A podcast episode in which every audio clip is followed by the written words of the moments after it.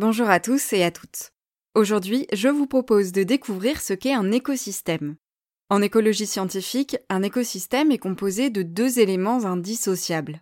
D'une part, un ensemble d'êtres vivants, d'espèces différentes, qu'on appelle biocénose.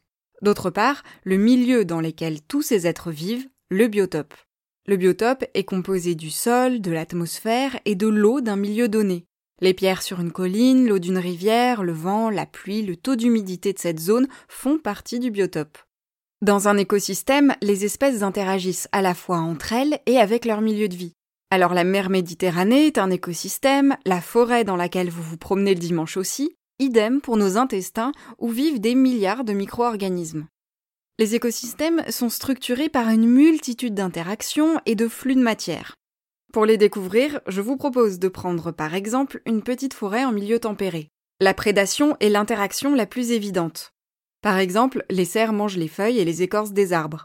Mais ils sont aussi la proie de parasites, des tiques qui se nourrissent de leur sang.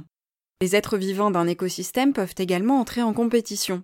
Par exemple, les jeunes pousses que mangent les cerfs sont en compétition les unes avec les autres pour la lumière, l'eau et les nutriments du sol. Et puis, il existe des interactions de l'ordre de la coopération.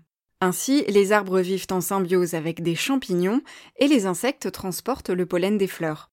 Dans cette forêt comme dans tout écosystème, le carbone, l'oxygène, l'azote et l'eau circulent au gré de ces échanges et de ces interactions entre les êtres vivants et leur milieu. Alors bien sûr, l'être humain agit très probablement sur cette forêt, en coupant des arbres, en chassant des cerfs et en s'y promenant. En général, les interactions qui structurent un écosystème conduisent à une certaine stabilité. Lorsqu'un écosystème connaît une perturbation, par exemple un feu dans le cas de notre forêt, il pourra revenir à son état initial, mais si la perturbation est trop importante, il devra alors trouver un nouvel équilibre.